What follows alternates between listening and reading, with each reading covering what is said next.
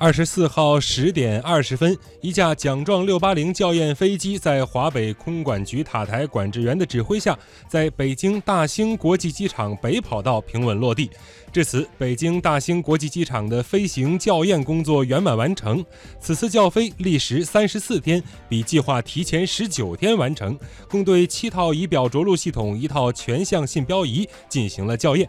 目前，华北空管局空管工程建设及运行筹。筹备工作顺利进行，确保机场今年顺利开航。